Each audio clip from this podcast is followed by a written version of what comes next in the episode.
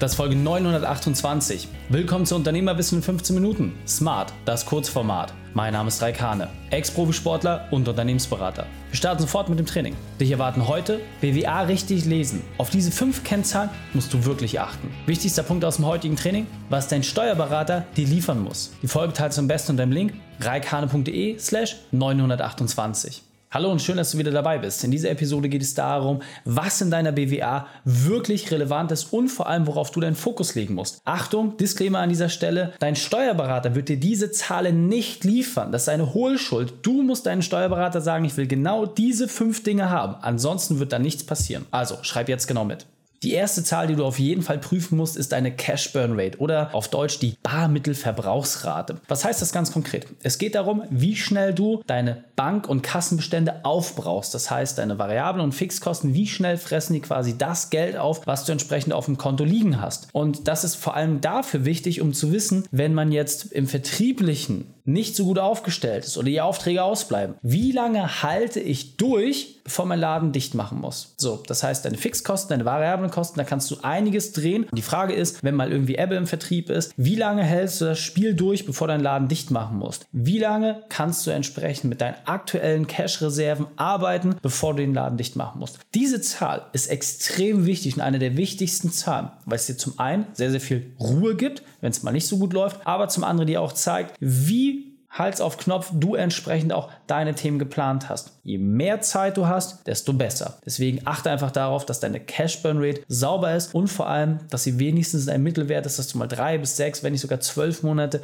Geld hast, um damit arbeiten zu können. Die nächste Zahl ist der sogenannte Working Capital Turnover. Das ist so ein bisschen die Umschlagshäufigkeit. Ist am Ende des Tages eine sehr, sehr einfache Zahl, die vor allem in der Warenwirtschaft natürlich angewendet wird. Wie schnell wird dein komplettes Lager ausgetauscht? So, auch dafür gibt es in jeder Branche unterschiedliche Sachen. Das Wichtige ist einfach, wenn die Sachen sehr, sehr lange bei dir im Lager liegen, dann ist natürlich die Frage, warum ist das so? Entweder, weil deine Kunden entsprechend spät oder schlecht bezahlen oder weil du auf der anderen Seite einfach ein Vertriebsthemen hast. Ziel sollte es sein, dass der Lager so schnell wie möglich und so häufig wie möglich komplett durchgetauscht wird, weil dann weißt du einfach, Ware kommt rein, ist kurz vor Ort und verlässt quasi sofort wieder den Laden. Je schneller du entsprechend bist, je kürzer dieser Zeitraum ist, desto besser. Und deswegen prüfe das einfach mal ab, wenn du entsprechend mit Waren unterwegs bist, wie ist deine Kennzahl und vergleiche auch mal im Internet einfach mal in deinen Branchen, wie sind die Benchmarks von den üblichen Verdächtigen, ja, um einfach mal ein Gefühl dafür zu bekommen. Gleich das mit deiner Zahl ab und da wirst du relativ schnell wissen, was zu tun ist. Die dritte Kennzahl sind deine Customer Acquisition Costs oder einfach ja, der Wert, wie teuer ein Kunde für dich ist. Wie teuer ist es, wie viel Geld musst du bezahlen, um einen fertigen Kunden entsprechend zu bekommen. Und da ist doch ganz einfach die Frage, erstens kannst du diesen Wert überhaupt mal bestimmen? Und ich kann dir sagen, aus der Praxiserfahrung, bestimmt 95 Prozent der deutschen Unternehmen können diesen Wert nicht bestimmen. Sie können nicht aus der Pistole sagen, so viel kostet mich ein Kunde. Und dann musst du nämlich auf der anderen Seite nämlich die Frage gefallen lassen, hey, wie effizient ist überhaupt dein Marketing? Wie schlau ist dein Vertrieb aufgestellt? Erst wenn du diese Sachen wirklich gelöst hast, kannst du auch entsprechend in die Erweiterung gehen. Denn du musst doch wissen, wie teuer ist es und wie lange dauert es vor allem auch, einen Kunden abzuschließen, um dann zu wissen, hey, wie häufig und wie schnell ist dieser ganze Prozess reproduzierbar. Je besser du in diesem Bereich arbeitest und aufgestellt bist, desto schneller kannst du das auch wiederholen. Und dann ist am Ende des Tages einfach nur noch ein Zahlenspiel. Machst du viel, kriegst du viel. Diese Effizienz dabei herzustellen, das ist genau der Punkt, über den wir uns dann unterhalten. Die nächste Kennzahl ist der Customer Lifetime Value oder einfach der Kundenwert. Wenn du jetzt schon weißt, wie teuer ein Kunde ist, dann muss natürlich dein Kundenwert dramatisch höher sein. Auch da gibt es verschiedene Faktoren, die man ansetzen kann. Das Wichtige ist doch aber, dass du guckst, je größer dein Customer Lifetime Value ist, das heißt, je länger du mit einem Kunden zusammenarbeitest und je mehr Budget fließt, desto teurer darf tendenziell auch der Kunde in der Akquise sein. Weil es natürlich ein Unterschied ist, ob du sagst, hey, ich kaufe einen Kunden für 1000 Euro ein und er bringt mir 20.000 oder ich kaufe einen Kunden für 1000 Euro ein, aber er bringt nur 5000. Das sind alles unterschiedliche Faktoren. Dann ist natürlich noch die Frage, wie lange dauert der Prozess und wenn du dort ein stimmiges Verhältnis hast, dann kann man wirklich Vollgas geben. Das Entscheidende ist, erstmal musst du deine Hausaufgaben machen und diese Zahlen für dich genau erheben.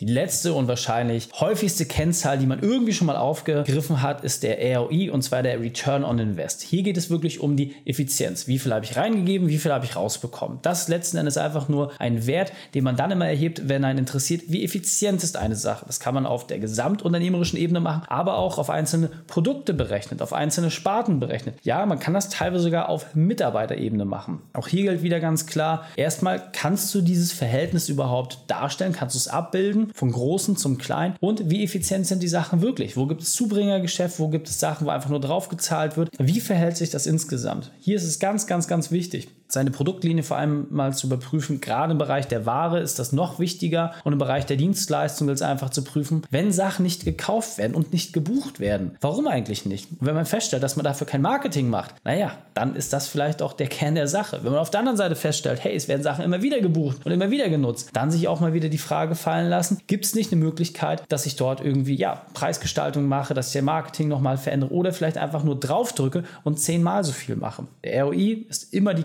Kennzahl dafür, um festzustellen, wie effizient sind Dinge. Und wenn du das für dich klar ermitteln kannst, auch auf kleinster und mittlerer Ebene, dann kann ich dir sagen, wird es extrem viel Spaß machen. Wenn du jetzt sagst, Reik, alles klar, habe ich verstanden und jetzt interessiert mich natürlich, wie sehen diese Kennzahlen bei mir aus? Da meine klare Empfehlung für dich, lass uns einfach mal austauschen. Weil das, was wir auch häufig machen mit den Kunden, die bei uns in der Beratung sind, dass wir die BWAs mal wirklich auseinandernehmen, qualifiziertes Feedback dazu geben können und dadurch auch einfach sehen, wo stehst du im Unternehmen. Wenn du das wissen willst, wie das funktioniert, geh auf reikane.de slash Austausch, buche dir dort einen Ersttermin und dann können wir schauen, wie wir an dieser Stelle zusammenkommen. Die Shownotes dieser Folge findest du unter reikane.de slash 928. Alle Links und Inhalte habe ich dort zum Nachlesen noch einmal aufbereitet. Danke, dass du die Zeit mit verbracht hast. Das Training ist jetzt vorbei. Jetzt liegt es an dir. Und damit viel Spaß bei der Umsetzung.